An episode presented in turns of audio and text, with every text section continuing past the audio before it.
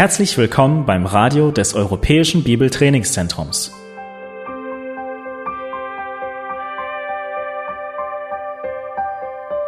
Unser Anliegen ist, dass der folgende Vortrag Sie zum Dienst für unseren Herrn Jesus Christus ermutigt.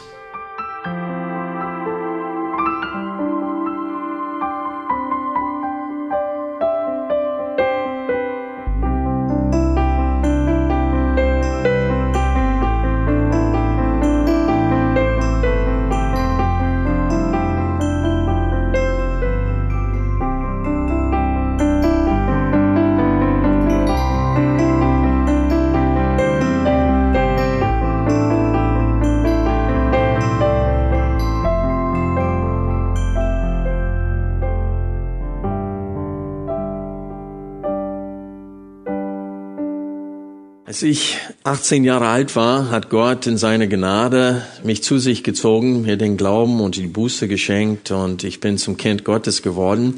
Und es war mir sofort ein Anlass, dass gewisse Dinge in meinem Leben sich ändern. Und vor allem wollte ich meinen Wortschatz ändern. Äh, ich hatte sehr viele Fluchwörter verwendet und äh, ich war auch bei dem United States Marine Corps zu der Zeit und eine grobe Sprache wurde äh, gang und gäbe. Und dann fing ich an, andere Dinge in meinem Leben äh, zu ändern. Die Freunde haben sich gewechselt von Ungläubigen zu Gläubigen. Und äh, es war mir klar, dass ich äh, äh, gewisse Bücher wegwerfen sollte, gewisse Kassetten. Die Musik, die ich früher angehört habe, habe ich nicht mehr angehört. Und es ist schon richtig vor dem Herrn, dass wir uns von dieser Welt absondern. Es steht, dass äh, diese Welt vergeht, aber der Mann, der den Willen Gottes tut, oder der Mensch, der den Willen Gottes tut, bleibt in Ewigkeit. Und es steht in seinem Wort, dass wir die äh, ähm, Welt nicht lieben sollen und dass wir uns von der Welt absondern sollen. Und so die Heiligkeit ist schon ein wichtiger Bestandteil des christlichen Lebens, aber was wir letzten Sonntag gesehen haben in 1. Korinther 13 ist äh, christliche Aktivitäten egal was für welche, auch die Absonderung, auch wenn man sich hingibt äh, wegen seines Glaubens und ein Märtyrertod leidet, steht es, dass das alles null und nichtig ist, wenn es nicht aus Liebe getan wird. Und wir haben die Zentralität und die Wichtigkeit der Liebe letzten Sonntag gesehen. Und ich möchte heute betonen, dass Gott es will, dass wir aktiv die Menschen innerhalb unserer Reichweite lieben. Und was meine ich mit aktiv? Mit aktiv meine ich eine bewusste Fürsorge für anderen, ein Beten für andere, ein Dienen anderer.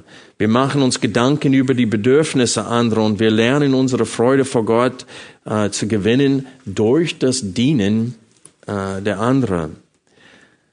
Diese Absonderung, wie gesagt, von der Welt ist wichtig. Aber Gott will, dass wir es aus Liebe zu ihm tun und nicht um Anerkennung von den Menschen zu bekommen. Und wie wir letzten Sonntag gesehen haben, die Korinther haben ihre Geistesgaben aus Eigennutz angewandt und Paulus korrigiert ihr, ihr Denken, indem er ihnen eine klare Definition der Liebe gibt. Und wir wollen uns diese Definition heute anschauen. Und ich predige einfach weiter durch 1. Korinther, aber die Predigt heute passt fabelhaft für diesen Taufgottesdienst. Denn wenn, wir sind alle dann Jünger Jesu Christi, das heißt Nachfolger Jesu Christi, und wenn wir in seinen Fußstapfen gehen sollen, dann müssen wir lernen, anderen Menschen zu lieben, wie Jesus uns geliebt hat. Das ist das, wozu Gott uns in seinem Wort auffordert. Das ist auch der Grund, warum Gott uns Geistesgaben gegeben hat, zum Nutzen aller nicht zum Selbstlob. So lass uns jetzt 1. Korinther 13 lesen. Wir beginnen ab Vers 1. Wenn ich in den Sprachen der Menschen und der Engel rede, aber keine Liebe habe, so bin ich ein tönendes Erz geworden oder eine schallende Zimbel. Und wenn ich Weissagung habe und alle Geheimnisse und alle Erkenntnis weiß, und wenn ich allen Glauben habe so dass ich Berge versetze, aber keine Liebe habe, so bin ich nichts. Und wenn ich alle meine Habe zur Speisung der Armen austeile, und wenn ich meinen Leib hingebe, damit ich Ruhm gewinne, aber keine Liebe habe, so nützt es mir nichts. Die Liebe ist langmütig. Die Liebe ist gütig. Sie neidet nicht. Die Liebe tut nicht groß. Sie bläht sich nicht auf. Sie benimmt sich nicht unanständig. Sie sucht nicht das Ihre. Sie lässt sich nicht erbittern. Sie rechnet Böses nicht zu. Sie freut sich nicht über die Ungerechtigkeit, sondern sie freut sich mit der Wahrheit. Sie erträgt alles, sie glaubt alles, sie hofft alles, sie erduldet alles. Die Liebe vergeht niemals. Seien es aber Weissagungen, sie werden weggetan werden. Seien es Sprachen, sie werden aufhören. Sei es Erkenntnis, sie wird weggetan werden. Denn wir erkennen stückweise und wir weissagen stückweise, wenn aber das Vollkommene kommt, wird das, was stückweise ist, weggetan werden. Als ich ein Kind war, redete ich wie ein Kind, dachte wie ein Kind, urteilte wie ein Kind. Als ich ein Mann wurde, tat ich weg, was kindlich war. Denn wir sehen jetzt mittels eines Spiegels undeutlich, dann aber von Angesicht zu Angesicht. Jetzt erkenne ich stückweise, dann aber werde ich erkennen, wie auch ich erkannt worden bin. Nun aber bleibt Glaube, Hoffnung, Liebe, diese drei. Die größte aber von diesen ist die Liebe. Lass uns beten. Vater, wir wissen, dass, dass es für dich wichtig ist, nicht nur was wir tun, sondern warum wir es tun. Wir sollen nicht dir dienen, um die Anerkennung anderen Menschen zu gewinnen, um uns selbst zu erheben in, in den Augen der Gemeinde. Wir wollen, Herr, das, was wir tun, aus Liebe erst, in erster Linie zu dir. Und wir wollen auch unsere Nächsten wirklich vom Herzen lieben, wie wir uns selbst lieben. Wir wollen einander dienen aus Freude und mit großer Breitwilligkeit. Und wir wollen die Selbstliebe nicht ausüben. Und so wir bitten, Herr, dass du uns hilfst heute, unsere Herzen zu prüfen. Und ich bitte, Herr Jesus, damals, als du in die Erde gezeichnet hast, als du gesagt hast, wer ohne Sünde ist, werfe den ersten Stein. Alle fingen an, nach und nach wegzugehen, weil dein Geist ihre Herzen angesprochen hat und die wurden überführt von der Sünde. Und ich bitte, Herr, dass du das für jeden Einzelnen von uns auch heute tust, während der Predigt, während dieser Betrachtung deines Wortes. In deinem Namen, Herr Jesus, bete ich dies. Amen. Und wir Christen lieben dieses Kapitel der Bibel. Das ist eine, äh, ein Lieblingskapitel für viele Christen, aber auch für Ungläubige. Da sind viele Ungläubige, die sogar 1. Korinther 13 zitieren, sehr selektiv, aber sie zitieren dieses Kapitel und diese Definition der Liebe kommt gut an bei uns Menschen. Die Frage ist, tun wir das? Ist unser Leben tatsächlich geprägt von dieser Definition der Liebe. Prüfen wir uns regelmäßig anhand dieses Spiegels des Wortes Gottes. In einer gewissen Hinsicht ist die ganze Bibel ein Spiegel für uns. Die ganze Bibel offenbart Gottes Herz, sein Wesen, sein Denken, wie wir sein sollen, was er von uns verlangt und was für Herzen er bei uns sehen möchte. Aber 1. Korinther 13 bringt alles auf den Punkt. Und wir haben hier ein, ein, einen großen Spiegel, wodurch wir erkennen können, ob wir wirklich Gott wohlgefällig sind oder nicht. Und das ist das, was wir tun wollen. Wir wollen die Liebe betrachten hier, diese Definition der Liebe. Und ich möchte äh, die Eigenschaften der Liebe hier aufteilen. Paulus gibt uns 15 Eigenschaften der Liebe und äh, acht von diesen in den Versen vier bis sieben sind, was die Liebe nicht ist. Das heißt, es sagt uns, die Liebe wird definiert anhand dessen, was sie nicht tut, nicht nur was sie tut. Und so heute wollen wir uns beschäftigen mit dem, was die Liebe nicht ist, was die Liebe nicht tut. Und dadurch ist es klar, dass wir die Selbstliebe betrachten. Das heißt, wir haben hier eine klare und vollkommene Definition der Selbstliebe. Wenn du wissen willst, ob du selbstliebend bist, dann betrachtet bitte mit mir heute diesen Text, weil wir werden jetzt gesagt, wie gesagt, acht Eigenschaften der Selbstliebe jetzt betrachten. Erstens sehen wir, dass die Liebe neidet nicht. Das heißt, sie ist nicht eifersüchtig. Sie prallt nicht. Das heißt, sie rummt sich nicht. Sie bläht sich nicht auf. Das heißt, sie ist nicht arrogant. Sie benimmt sich nicht unanständig. Das heißt, sie ist nicht frech. Sie sucht nicht das ihre. Das heißt, sie stellt die Bedürfnisse und Wünsche anderer vor, ihr, äh, vor ihren eigenen. Sie lässt sich nicht erbittern. Das heißt, sie lässt sich nicht reizen oder schnell provozieren. Sie rechnet Böses nicht zu. Das heißt, sie führt nicht Buch über die Übertretungen gegen sie. Sie hegt keinen Gräuel gegen Menschen. Die Liebe ist nicht nachttragend. Und dann achtens, sie freut sich nicht über die Ungerechtigkeit.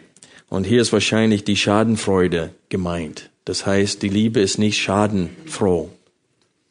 Und wir wollen diese acht äh, Eigenschaften äh, diese acht Dinge, die die Liebe nicht ist, gemeinsam betrachten. Alle acht diese Dinge, die die Liebe nicht ist, definieren die Selbstliebe. Und das heißt, wenn wir die Selbstliebe und Ich-Bezogenheit eines Menschen definieren wollen, dann wäre es unmöglich, sie besser zu definieren, als sie hier definiert wird von Paulus. Wir haben eben so eine Bloßstellung der Herzen der Korinther hier in diesem Text. Wir lesen in dem Korintherbrief, dass diese Gemeinde äh, sehr ungeistlich war, dass sie ihre Geistesgaben eingesetzt haben, um äh, sich selbst zu erheben, um sich selbst groß zu machen. Und die wollten unbedingt alle in Sprachen reden, weil das war schon, das Reden allgemein war für sie sehr wichtig. Deswegen haben sie gesagt, Paulus kann nicht gut reden und hat gesagt, Apollos ist uns lieber. Und sie haben die Aposteln und die Diener Gottes, die am Wort unter ihnen gedient haben, miteinander verglichen anhand dessen, wer kann am besten reden. Und so dass in Sprachenreden die Fähigkeit in ungelernten Sprachen äh, äh, äh, anderen Nationen einfach reden zu können, ohne die Sprachen je gelernt zu haben, das war für sie eine tolle Sache und damit wollten sie alle angeben und deswegen hatten sie alle gleichzeitig geredet, haben nicht aufeinander gewartet und die Erbauung des Leibes war für sie gar nicht wichtig. In Kapitel 14 und alles, was Paulus hier in Kapitel 13 schreibt, bereitet die Leser vor für das, was er in Kapitel 14 sagen will. Und er setzt fort in Kapitel 14, was er am Ende von Kapitel 12 gesagt hatte, nämlich, dass das Weissagen, dieses Unterrichten in der Gemeinde, verständliche Worte, die jeder verstehen kann und anwenden kann, das dient zur Erbauung. Und das soll das Ziel sein. Und das Wort Erbauung oder als Nomen und als Verb erbaut, äh, ich glaube, Paulus verwendet das Wort äh, siebenmal in Kapitel 14. Und es geht um die Erbauung, dass man seine Geistesgaben einsetzt für die Bedürfnisse anderer. Und das ist Liebe. Aber wenn du die Geistesgaben, die Gott dir schenkt, einsetzt, um Anerkennung für dich selbst zu gewinnen, das ist Selbstliebe. Und so Paulus will hier bloßstellen, wie ungeistlich diese Gemeinde war. Und was für mich sehr schrecklich ist, ist, wir wissen, dass die dass fast alle tatsächlich wiedergeboren sind. Weil in 1. Korinther 1, Vers 2 lesen wir, Kapitel 1, Vers 2, Paulus schrieb an die Gemeinde Gottes, die in Korinth ist, den Geheiligten in Christus Jesus, den berufenen Heiligen, samt allen, die an jedem Ort den Namen unseres Herrn Jesus Christus anrufen, ihres und unseres Herrn. Also wir sehen hier, dass wiedergeborenen Menschen können sehr, sehr ähm, egoistisch handeln. Und sie können sogar geistliche Dinge für sich selbst tun und nicht für andere. Und so es muss uns klar sein, dass auch wir aus Eigennutz und eitler Rumsucht dem Herrn dienen können. Und die Die Korinther Christen waren wie die Pharisäer, die die Armen mit Posaunen gerufen haben, damit jeder sieht, dass sie Almosen den Armen geben. Sie wollten ihre Taten zur Schau stellen und vieles, was Jesus in der Bergpredigt geschrieben hat, das ist, was Paulus hier in 1. Korinther 13 konfrontieren möchte. Das heißt, Jesus hat in der Bergpredigt gesagt, dass die Pharisäer alles, was sie tun, auch gute Dinge, sie tun, um gesehen zu werden um gelobt zu werden. Ich weiß noch, als ich beim Militär war und ich jeden Tag Sport gemacht habe, joggen gegangen bin, ich habe mich immer gefreut, wenn einer von den hochrangigen Offiziere oder so mich dabei gesehen hatte. Und dann habe ich noch ein bisschen schneller gelaufen und dann denkst du, wow, ich gewinne Anerkennung dadurch. Und das ist, wenn man das tut, um gesehen zu werden, um Anerkennung zu bekommen. Und so wollen wir nicht sein. Jesus hat in der Bergpredigt deutlich gemacht, wie das bei Gott ankommt. Und so jetzt wollen wir diese acht Eigenschaften der Selbstliebe genauer betrachten, nämlich das, was die Liebe nicht tut. Und wir beginnen mit der Aussage, sie neidet nicht. Das heißt, sie ist nicht eifersüchtig. Neid ist eine große Krankheit, die das Herz eines Menschen vergiftet und ihren Besitzer so unangenehm wie saure Äpfel macht. Neid raubt uns die Freude und bewirkt Unzufriedenheit in uns, so dass wir nicht mal das genießen können, was wir haben. Wie beim Krebs gibt es unterschiedliche Stadien der Vergiftung. Manchmal ist Neid nur der Wunsch, das zu haben, was anderen auch haben. Und manchmal ist Neid so giftig, dass man will das haben, was anderen hat und man wünscht sich dabei, dass sie es nicht hätten. Und so giftig ist Neid. In 1684 schrieb Nathaniel Vincent Folgendes über Neid. Wie höllisch ist doch die Laune eines neidischen Menschen. Das Glück und das Gute des anderen sind sein Elend und sein Leid. Auf die Tugend eines anderen Menschen schaut er neidische Menschen missgünstig Entschuldigung, schaut der neidische Mensch missgünstig. Und wenn ein anderer gelobt wird, bedauert er es so sehr, als hätte man dieses Lob von ihm genommen. Neid macht ihn zum Hasse seines Nächsten und zu seinem eigenen Folterer. Die meisten von uns würden uns nicht so sehen, aber manchmal ist das wirklich, was herrscht in unsere Herzen. Und auch zu Hause in den Herzen der Kinder. Warum gibt es so oft Streit zwischen unseren Kindern? Und manche sind keine Kinder mehr. Laut der Bibel mit 13 bist du kein Kind mehr, du bist erwachsen. Und man schreit und brüllt und steht auf seine Rechte und es gibt so viel Ärger und Lärm zu Hause und teilweise, weil man neidet. Man ist neidisch. Das Verb neidet nicht in 1. Korinther 13 kann auch mit ist nicht eifersüchtig übersetzt werden. Es ist dasselbe Wort, das Paulus in 1. Korinther 3, Vers 3 verwendet hat. Und ich möchte euch bitten, 1. Korinther 3 aufzuschlagen. In den ersten vier Verse dieses Kapitels beschreibt Paulus, wie ungeistlich die Korinther sind. Und dabei verwendet er das Wort Eifersucht in Vers 3, dasselbe Wort. Ich beginne ab Vers 1. Und ich, Brüder, konnte nicht zu euch reden als zu Geistlichen, sondern als zu Fleischlichen, als zu Unmündigen in Christus. Ich habe euch Milch zu trinken gegeben, nicht feste Speise, denn ihr konntet sie noch nicht vertragen. Ihr könnt es aber auch jetzt noch nicht, denn ihr seid noch fleischlich. Denn wo Eifersucht, und da ist das Wort, und Streit unter euch ist, seid ihr da nicht fleischlich und wandelt nach Menschenweise? Denn wenn einer sagt, ich bin des Paulus, der andere aber ich des Apollos, seid ihr nicht menschlich? Also wir sehen hier, dass Eifersucht zur Streit führt. Eifersucht ist die Herzenseinstellung und Streit ist das Ergebnis. Die Christen in Korinth haben Menschen wie Paulus, Petrus und Apollos gerühmt, Dort sagt Paulus, dass er froh war, dass er nur wenige Korinther getauft hatte. Warum? Weil manche haben gesagt, sie haben die Männer, durch denen sie zum Glauben gekommen sind und durch die sie getauft wurden, gelobt und dabei wollten sie sich selbst erheben, sie selbst groß machen. Ich bin durch den zum Glauben gekommen. So wie manche Christen heute, die sagen, ich bin in dem Jordanfluss in Israel getauft. Du bist nicht deswegen Heiliger. Es gibt sogar T-Shirts, die man in Israel kaufen kann. Ich wurde im Jordanfluss getauft.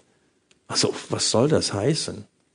Und das war genau das, was Paulus hier bekämpfen wollte. Und der hat sie zur Rede gestellt, dass sie eifersüchtig und, und das führte zu, äh, waren und das führte zu Streit.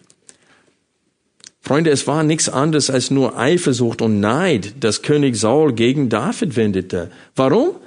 Und zu welchem Zeitpunkt fing äh, Saul an, missgünstig zu sein David gegenüber? Was war der Anlass, dass Saul auf einmal David töten wollte? Es gab ein Lied. Die Frauen haben gesungen, Saul hat seine Tausende erschlagen und David seine Zehntausende. 1 Samuel 18, Vers 7. Und ab diesem Zeitpunkt wollte Saul ihn umbringen. Der war neidisch auf David. Und Neid wirkt zerstörerisch auf jede Beziehung. Das zweite, was die Liebe nicht tut, sie prallt nicht. Das heißt, sie rühmt sich selbst nicht. Die Liebe rühmt sich selbst nicht, aber die Selbstliebe schon. Es steht in Sprüche 27, Vers 2 folgendes geschrieben. Es rühme dich ein anderer und nicht dein eigener Mund, ein Fremder und nicht deine Lippen. Ich wiederhole diesen Vers. Es rühme dich ein anderer und nicht dein eigener Mund, ein Fremder und nicht deine Lippen. Also meine Mutter hat öfters diesen Vers zitieren müssen in unserem Haus. Freunde, wer andere liebt, ist mit dem Dienen zu beschäftigt, um sich selbst zu loben. Habt ihr je gesehen, wie ein Künstler an der Straße sitzt und ein Bild malt? Und er sitzt vielleicht auf einem kleinen Stuhl und der malt das Bild und er konzentriert sich so sehr, er kümmert sich überhaupt nicht um die Zuschauer. Manche Leute stehen hinter ihm ringsrum und bewundern das, was er tut, und er nimmt sie nicht mal wahr. Warum? Er ist zu beschäftigt mit dem Malen. Und so sollte es bei uns sein. Wir sollten so beschäftigt sein mit dem anderen Dienen aus Liebe, dass wir gar nicht, die Zuschauer, die Leute, die uns bewundern, unsere Hingabe, dass wir sie nicht mal wahrnehmen. Wir sind zu beschäftigt. Und das ist, wie wir sein sollen. Drittens, sie bläht sich nicht auf. Das heißt, die Liebe ist nicht arrogant. Und Paulus hat bereits die Korinther mehrmals in diesem Brief vorgeworfen, aufgebläht zu sein. In 1. Korinther 4, Vers 6 lesen wir Folgendes.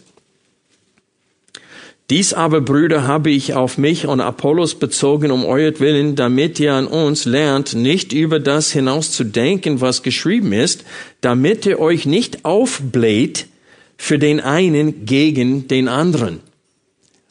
Und so Paulus hat das als äh, als Stolz, als Arroganz gesehen, dass sie einen Diener Gottes erheben wollten über anderen und das, um sich selbst groß zu machen. In 1. Korinther 4, 18 bis 21 lesen wir Folgendes. Einige aber sind aufgeblasen, als ob ich nicht zu euch kommen würde. Ich werde aber bald zu euch kommen, wenn der Herr will, und werde nicht das Wort, sondern die Kraft der Aufgeblasenen kennenlernen. Denn das Reich Gottes besteht nicht im Wort, sondern in Kraft. Was wollt ihr? Sollte ich, soll ich mit der Rute zu euch kommen oder in Liebe und im Geist der Sanftmut? Also Paulus sagt, ihr seid aufgeblasen, ihr seid arrogant, auch in eurer Einstellung mir gegenüber als Apostel Jesu Christi. Und dann in 1. Korinther 5, Vers 2, sie haben sich geweigert, Gemeindezucht in der Gemeinde auszuüben. Es gab einen unzüchtigen Mann. Jeder in der Gemeinde wusste, dass er diese äh, unzüchtige Tat begangen hatte. Vielleicht lebte er noch in dieser Sünde und die haben nichts getan.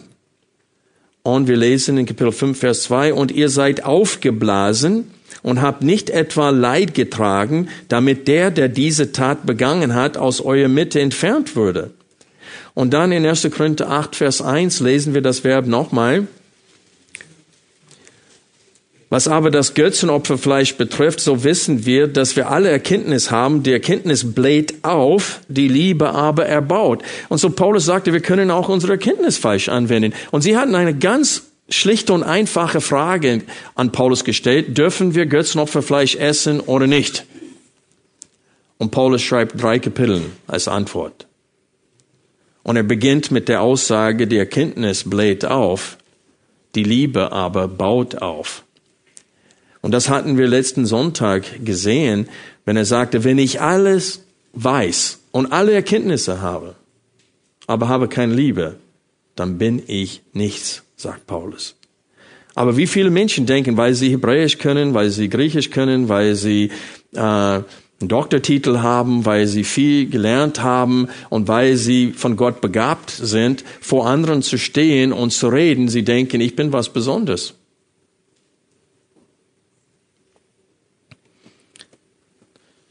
Ich habe von einem christlichen Musikanten und Sänger erfahren, der auch in meiner Heimatgemeinde einmal gedient hat. Und er hielte so viel von sich selbst, dass er sich aufgeregt hatte, dass in dem Hotelzimmer, das für ihn bestellt wurde, dass ein Obstteller nicht vorbereitet war und seine Marke vom Trinkwasser, das er gerne trinkt. Und er meinte, wir hätten das wissen müssen, dass er das immer hat, sonst kommt er gar nicht zum Dienen. Also das war das letzte Mal, dass er in unserer Gemeinde gedient hat. Das ist, der war einfach aufgebläht. Also die Korinther haben nicht allein ihre Geistesgaben verwendet, um sich selbst groß zu machen, sie haben auch die Erkenntnis, äh, die sie hatten, genützt, um zu prallen. Paulus will sagen, dass die Liebe uns befähigt, demütig zu sein. Die Selbstliebe ist aufgeblasen und arrogant, die Liebe ist demütig. Es ist leider so, dass Menschen, die voll von sich sind, Leitungspositionen suchen. Das heißt, sie halten so viel von sich, dass sie nach einer Leitungsposition streben. Das Ergebnis ist, dass sie oft in der Leitung von Ortsgemeinden zu finden sind. Und Alexander Strauch in diesem sehr guten Buch, ich möchte es euch auch empfehlen, mit Liebe leiten, der spricht über diese Menschen, die äh, eine Leitungsposition haben wollen aber sie wollen nicht in Liebe leiten. Und ich möchte drei Seiten aus dem, diesem Buch heute vorlesen. Ich lese ab Seite 72 unter dem Titel Liebe bläht sich nicht auf. In der Gemeinde von Korinth herrschte ein arroganter Geist. Das war der Grund für viele Probleme. Arroganz ist das Gegenteil von Liebe, weil sie sich mehr auf die eigene Person konzentriert als auf andere Menschen. Arrogante Menschen, besonders religiöse, denken, dass sie besser sind als andere Menschen. Sie denken, dass sie mehr wissen, als sie es tatsächlich tun. Sie halten sich für frommer als andere und für begabter, als sie in Wirklichkeit sind. Sie sind blind für die eigenen offensichtlichen Sünden, persönlichen Schwächen und Irrtümer in der Lehre. Amy Carmichael sagte einmal, diejenigen, die zu hoch von sich denken, denken nicht genug. Das griechische Wort für arrogant kann buchstäblich mit Anschwellen oder aufgeblasen wiedergegeben werden. J.B. Phillips gibt das in seiner Übersetzung treffend wieder, nämlich Liebe achtet nicht den aufgeblasenen Gedanken über die eigene Wichtigkeit. Mit anderen Worten, die Liebe hat keinen Minderwertigkeitskomplex. Diesen wichtigen Gedanken mussten die Jünger Jesu verstehen, weil zu ihrer Zeit viele fromme Führer stolz und überheblich waren. Ein überheblicher Pharisäer betete, Gott, ich danke dir, dass ich nicht bin wie die übrigen Menschen. Lukas 18, Vers 11. Im Gegensatz dazu verbot Jesus seinen Jüngern ausdrücklich jede Art der Selbstvergötterung. Und jetzt zitiert er Matthäus 23, die Verse 11 bis 12. Der Größte aber unter euch soll euer Diener sein. Wer sich aber selbst erhöhen wird, wird erniedrigt werden, und wer sich selbst erniedrigen wird, wird erhöht werden. Demut im Geist und nicht Arroganz ist das Kennzeichen der Nachfolger Christi.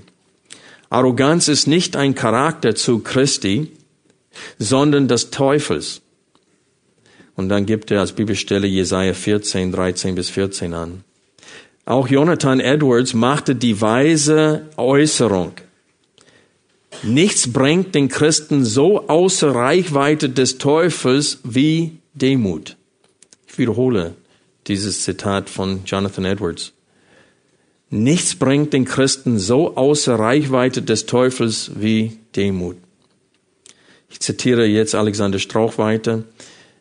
Ein weiteres Beispiel für einen arroganten Gemeindeleiter, der sich für ein hohes Tier hielt, ist im Neuen Testament Diotrephes aus 3. Johannes 9 bis 10. Ich habe der Gemeinde etwas geschrieben, aber Diotrephes, der gern unter ihnen der Erste sein will, nimmt uns nicht an. Deshalb, wenn ich komme, will ich seine Werke in Erinnerung bringen, die er tut, indem er mit bösen Worten gegen uns schwatzt und sich hiermit nicht begnügt, nimmt er selbst die Brüder nicht an und wehrt auch denen, die sie wollen, und stößt sie aus der Gemeinde. Diotrephes war dermaßen überheblich, dass er den geliebten Apostel Johannes kritisierte und nicht auf ihn hören wollte. Er beschimpfte Menschen, die eine andere Meinung hatten, verbreitete eine Atmosphäre der Angst innerhalb der Gemeinde und bestand auf seinem Willen. Er baute die Menschen nicht auf, sondern er schränkte sie ein. Er förderte nicht die Einheit, sondern die Spaltung. Er war kein demütiger und dienender Leiter. Er wollte seinen Dienst in der Gemeinde nicht mit seinesgleichen und Kollegen teilen wie Paulus. Er lehnte göttliche Korrektur und Zurechtweisung ab. Sein Herz zeigte vor Gott keine Reue und seine arrogante Haltung spaltete die Menschen und schadete der Gemeinde. Diotrephes war, wie Paulus es ausdrückte, ein tönendes Erz und ein schallender Zimbel. Und unter dem Überschrift Die Liebe ist demütig und bescheiden schreibt Alexander Strauch weiter, der Charakter der Liebe ist das Gegenteil von Arroganz. Liebe ist sich selbst und anderen gegenüber demütig und bescheiden. Der Geist der Liebe sagt, sind nicht auf hohe Dinge, sondern haltet euch zu den Niedrigen. Seid nicht klug bei euch selbst. Römer 12, Vers 16. Petrus ermahnte die Ältesten der Gemeinde, umkleidet euch mit Demut. 1. Petrus 5, Vers 5. Paulus erinnerte die Ältesten in Ephesus daran, dass er dem Herrn mit aller Demut diente. Apostelgeschichte 20, Vers 19. Also Demut gehört zur Geisteshaltung eines Dieners. Demut macht einen christlichen Leiter lernfähiger und bereiter, konstruktive Kritik anzunehmen. Demut befähigt den Leiter zur Teamarbeit und zum besseren Umgang mit dem Versagen und den Sünden anderen Menschen. Demut macht den Menschen friedlicher und bereitwilliger, sich anderen zu unterwerfen und nach einem Streit sich schneller zu versöhnen. Ohne Demut kann man kein Christusähnlicher Leiter sein. Und ich würde hinzufügen, ohne Demut kannst du kein vorbildlicher Christ sein. Und das, was er hier an Leiter schreibt, gilt für uns alle als Christen. Also die Liebe bläht sich nicht auf, sie ist nicht arrogant. Viertens, sie benimmt sich nicht unanständig. Das heißt, sie ist nicht frech. Und manche von euch haben vielleicht diese Illustration, die ich öfters verwendet habe, satt, aber ich werde sie trotzdem heute wieder verwenden. Es geht um die Frau, die in der Schlange auf einem Buffet stand und da war ein Teller Spargel da und sie nahm ein Messer und ein Gabel und schnitt alle Spitzen ab und hat sie auf ihren Teller getan. Und dann drehte sie sich um zu dem Mann hinter ihr und sagte, ich mache nur die Spitzen. Das macht fast jeder nur die Spitzen. Aber sie hat sie alle genommen. Und alle Menschen, die hinter ihr waren, haben Spargel ohne Spitzen essen dürfen. Also Freche gibt's gar nicht. Also das ist sowas von frech. Und manchmal werden wir im Alltag sprachlos, wenn wir solche Dreistigkeit begegnen. Aber die Frage ist, sind wir nicht selbst manchmal frech? Es gibt eine etwas lustige Geschichte von einer alte Dame, die mit ihrem Mercedes ein, geduldig gewartet hatte, bis einem aus dem Parkplatz gefahren ist und sie wollte dann reinfahren und dann kam ein junger Bengel mit seinem neuen Cabriolet und der sehr schnell, schneller als die alte Dame, hat den Parkplatz für sich genommen. Und dann, als er ausgestiegen ist, lachte er über die alte Dame und sagte ihr, das ist, was du tun kannst, wenn du jung und schnell bist. Und er drehte sich um hat nur ein paar Schritte geschafft, bis er ein lautes Knall gehört hatte, Metall auf Metall, dreht sich um und brüllt die Frau an, was machen Sie? Die ist nämlich in sein Auto reingefahren und sie sagte, tja, das ist das, was du tun kannst, wenn du alt und reich bist.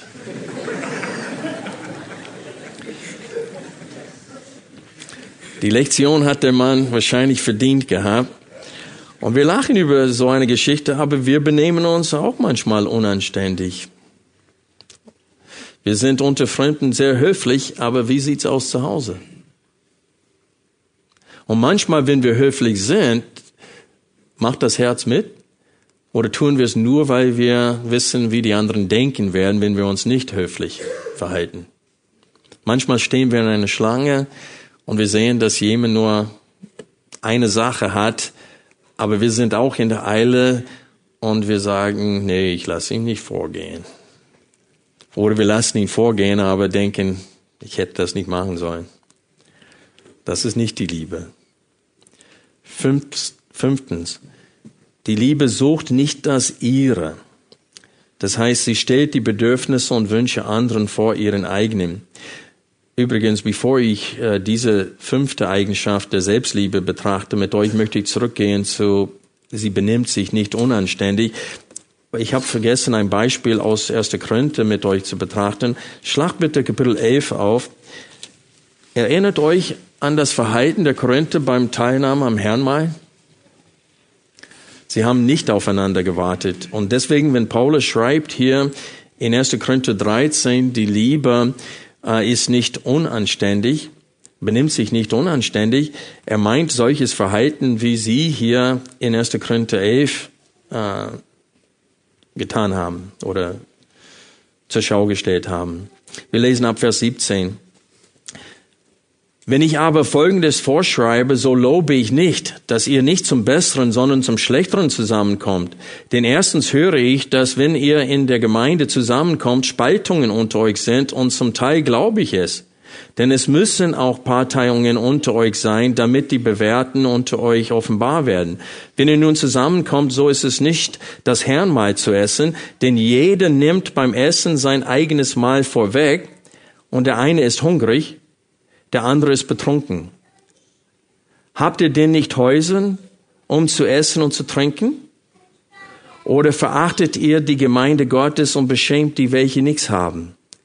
Was soll ich euch sagen? Soll ich euch loben? Hierin lobe ich nicht. Und so wir sehen, dass manchen ihre Mahlzeit vorweggenommen haben. Sie haben nicht auf anderen gewartet. Sie haben, das waren freche Menschen. Die Reichen haben die Armen sogar geschämt dadurch. Und das ist das, was Paulus meint hier, wenn er sagt, die Liebe, sie benimmt sich nicht unanständig. Fünfte Eigenschaft der Selbstliebe, sie sucht das ihre. Die Liebe sucht nicht das ihre. Das heißt, sie stellt die Bedürfnisse und Wünsche anderer vor ihren eigenen. Ihr kennt sicher den Spruch, jeder denkt an sich, nur ich, ich denke an mich. Und das offenbart viel. Selbst ungläubige Menschen kennen diesen Spruch und lachen auch darüber und geben zu damit, dass sie ich bezogen sind. Die sagen, jeder denkt an sich, nur ich, ich denke an mich. Und das ist das Problem der Welt. Ich habe meinen Kindern nie beibringen müssen, ein Spielzeug aus der Hand eines anderen Kindes zu reißen und sagen, meins. Das konnten sie alle von alleine. Haben bestimmt von Linde bekommen.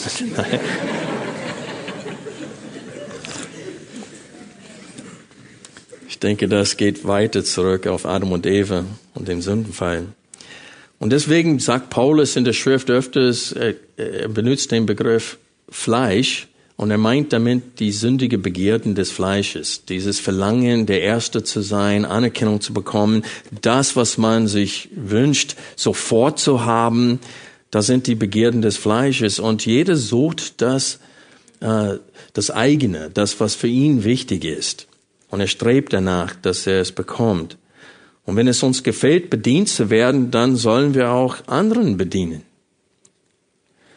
Aber Freunde, wie oft ist es, dass wir so mit uns selbst beschäftigt sind, dass wir nicht mal wahrnehmen, wie andere Menschen uns dienen? So viele Menschen tun so viel für uns und wir nehmen es nicht mal wahr. Ihre Leistungen kriegen von uns keine Anerkennung. Warum? Weil wir so mit uns selbst beschäftigt sind. Wegen der Zeit werde ich äh, Philippa 2 mit euch nicht betrachten, aber ich erkläre euch, Paulus verwendet vier Beispiele, vier, vier Vorbilder des Glaubens. Einmal Jesus, Timotheus, Epaphroditus und dann verwendet er sich selbst in Kapitel 3 als Vorbild. Er sagte, ich habe mehr Gründen, um zu prallen als ihr alle, aber ich tue es nicht. Und dann, er benutzt aber davor Jesus als vollkommenes Vorbild und er sagte, obwohl er Gott ist, obwohl er die Menschen geschaffen hat, ist er selbst Mensch geworden und hat sich Menschen unterordnet und ließ sich verspotten und ist dem Vater gehorsam bis in den Tod, um uns zu erretten von unseren Sünden. Das heißt, Jesus selber sagt, ich bin nicht gekommen, um bedient zu werden, sondern um zu dienen. Und er erwartet diese Einstellung bei uns. Und in dem Zusammenhang in Philippa 2, er sagt, wenn ihr was empfangen habt von dem Herrn, seine Liebe, seine Geduld, seine Gnade, die Vergebung der Sünden, er sagte, dann macht meine Freude vollkommen, indem ihr einander liebt und das, indem ihr eines Sinnes seid. Und er sagte, sucht nicht das eigene, sondern das der andere. Und dann beschreibt er Timotheus später in Kapitel 2 und sagt, ich habe keinen anderen, so wie Timotheus, der aufrichtig für das Euer besorgt sein wird. Und er sagte, Timotheus, denkt nicht an sich selbst und überlegt damals, was war das Leben eines Missionars? Der war von zu Hause weg unterwegs und das war nicht eine Freude. Die waren zu Fuß unterwegs damals in ärmlichen Zuständen. Die hatten öfters kein Geld für Essen. Die haben öfters kein Abendbrot gehabt. Das war harte Arbeit, das Leben eines Missionars damals. Und die standen in großer Gefahr vor Räubern und so weiter unterwegs. Und es steht, Paulus sagte, Timotheus tut das, weil er euch lieb hat. Und er lebt nicht für sich. Er baut nicht sein Reich auf. Und in der heutigen Zeit ist es auch so. Ich kenne so viele Missionaren, die mit 60, 70 Jahren, ein, ein Ehepaar kenne ich, der, der Mann hat Krebs bekommen, die kommen nach Hause, die haben kein eigenes Haus. Sie haben immer zur Miete gewohnt irgendwo.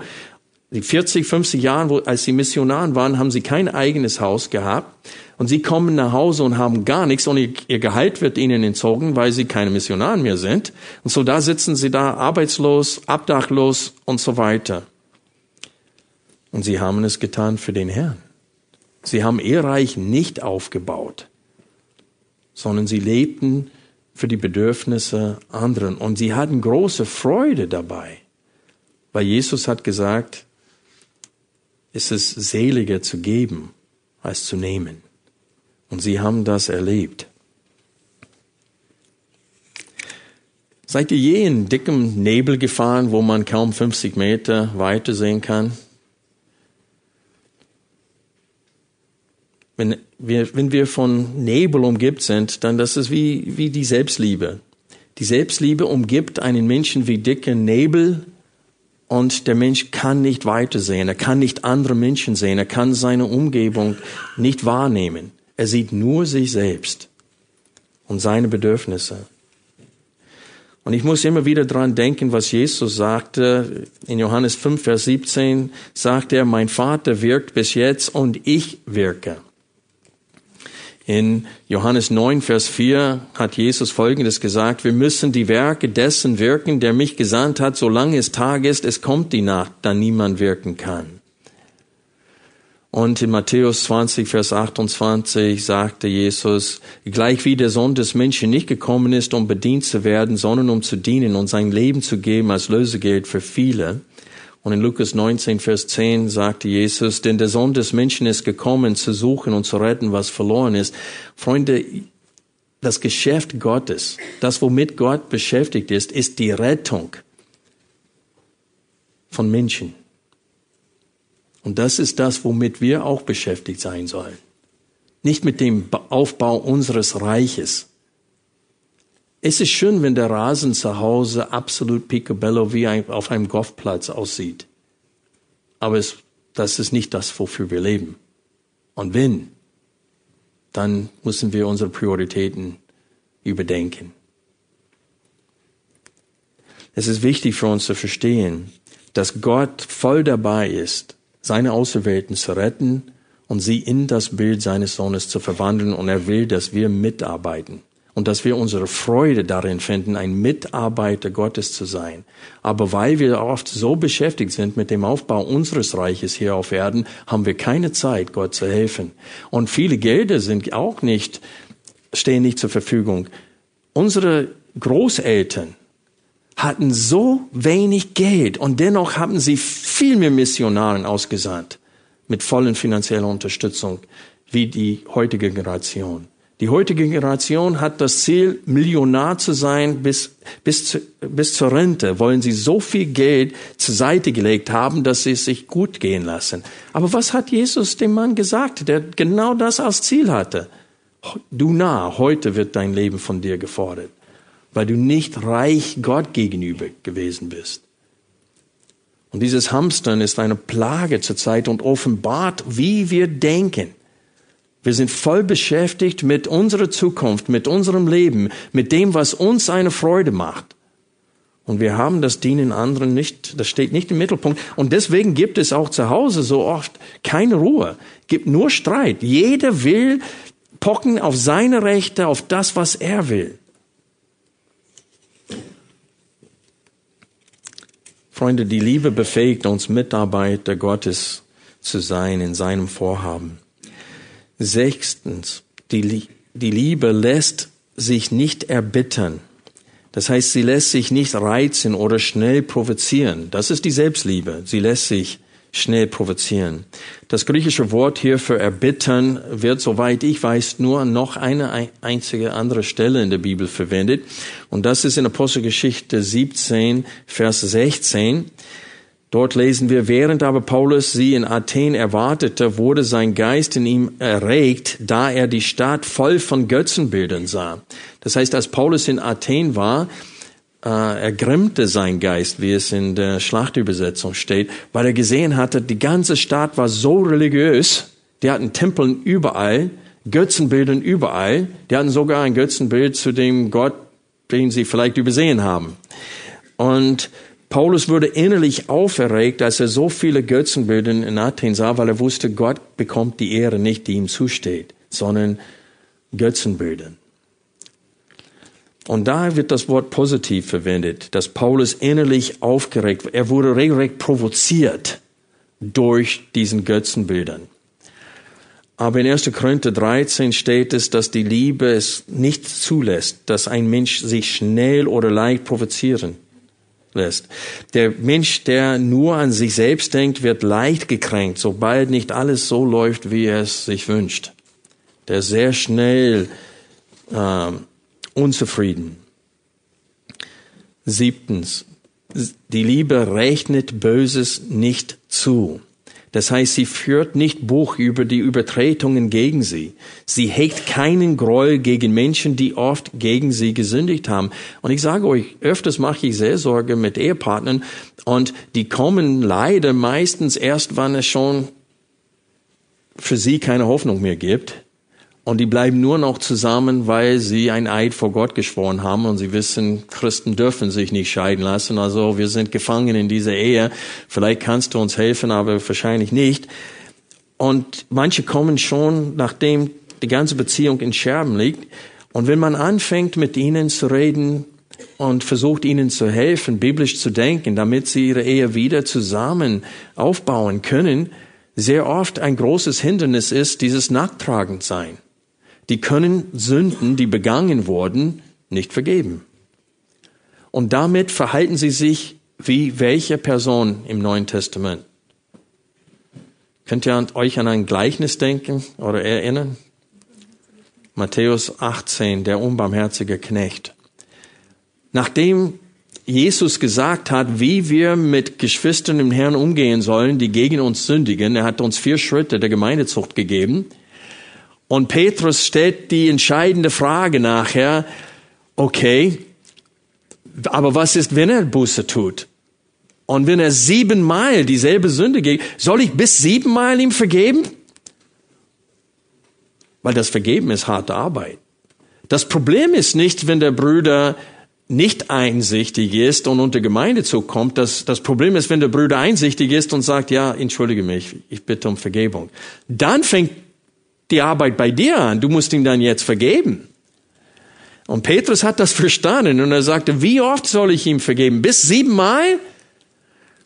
Freunde, was wäre der Fall bei uns, wenn, wenn, wenn Gott uns nur bis siebenmal für eine einzige Sünde vergibt? Wir würden alle unten durch sein. Und das ist das, was das, das, das hat Jesus ihm als Antwort gegeben, dieses Gleichnis von dem unbarmherzigen Knecht, der so viel Schuld hatte, dass er diesen Schuld niemals in einem Leben abzahlen konnte. Niemals. Und sein Herrn, der König, hat ihm alles vergeben. Und dann geht er raus und er findet einen Mitknecht, dem nur ein paar äh, Denari äh, schuldete und er hat ihn gewirkt und dann hat er ihn ins Gefängnis werfen lassen, bis er ihn bezahlen, zurückbezahlen konnten. Und genau so gehen wir mit unseren Ehepartnern, mit unseren Kindern, mit anderen Menschen um. Die haben uns so oft enttäuscht, wir sagen, du bist jetzt unten durch bei mir.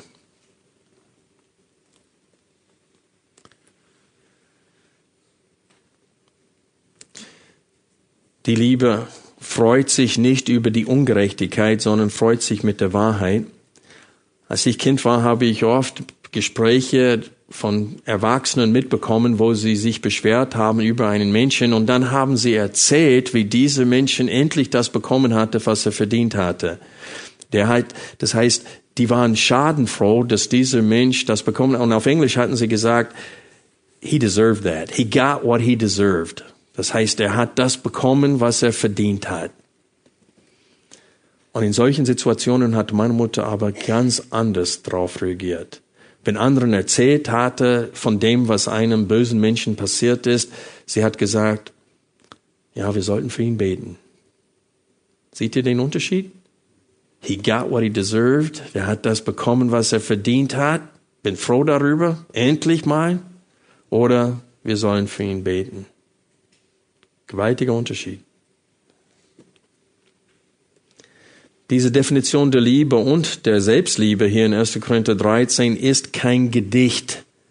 Viele wollen das als Gedicht sehen und die, oh, was war eine, eine schöne Worte und sie loben sich über die Formulierung der Worte, die freuen sich darüber und, ach, oh, was war ein wunderbares, die sehen das als Kunstwerk. Aber die Worte hier vermitteln das Bild eines Dieners und nicht das Bild eines Königs. Hier ist das Bild eines Menschen, der Dreck unter den Fingernägeln hat und Hornhaut auf den Händen. Aber dieser Mensch hat ein Lächeln auf sein Gesicht, trotz der harten Arbeit. Denn er kennt die Freude seines Herrn. Sein Herz ist so mit dem Herzen des, seines Herrn Jesus verbunden, dass er wie Jesus sagen kann, geben ist seliger als nehmen. Kennt ihr das, was in Apostelgeschichte 9 über die Frau ähm, Tabitha äh, mit dem zweiten Namen Dorcas geschrieben steht?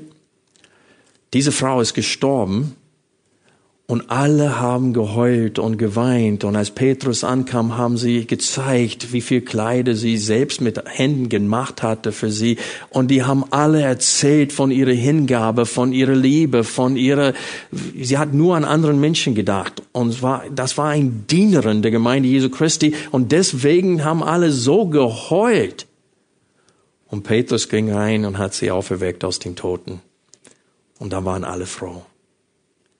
Aber wir sehen hier anhand von Dorcas, an, anhand von Tabitha, wie wir alle sein sollen. Diese Frau lebte 1. Korinther 13 aus. Lass uns beten.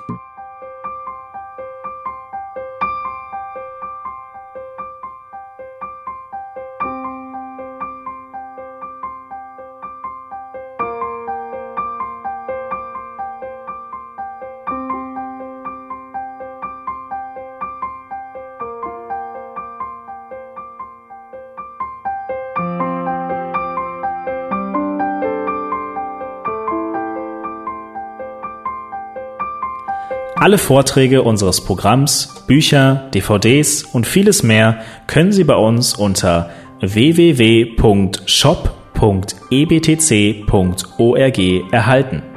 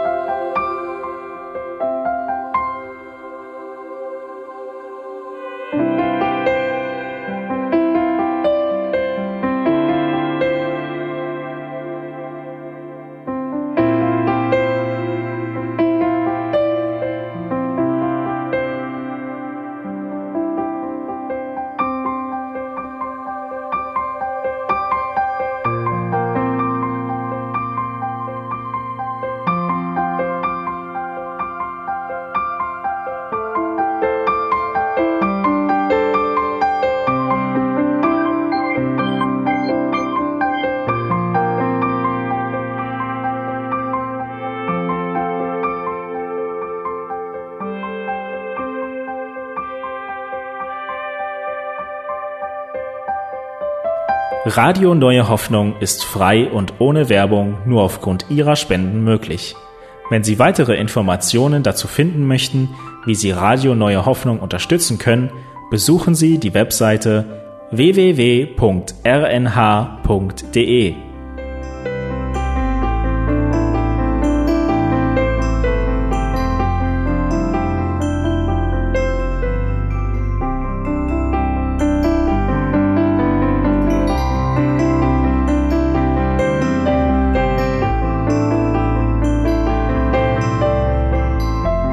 Die Sendezeiten des EBTCs sind Montag, Mittwoch, Freitag und Samstag jeweils von 10 bis 11 Uhr.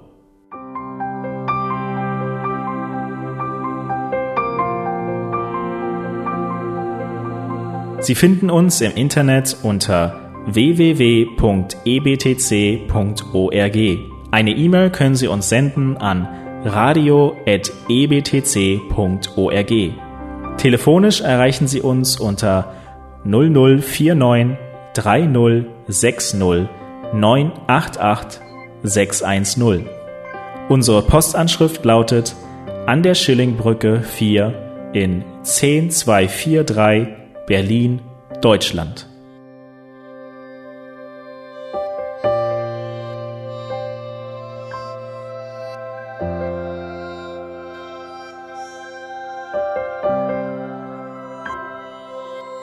Auf Wiederhören und bis zum nächsten Mal beim EBTC Radio.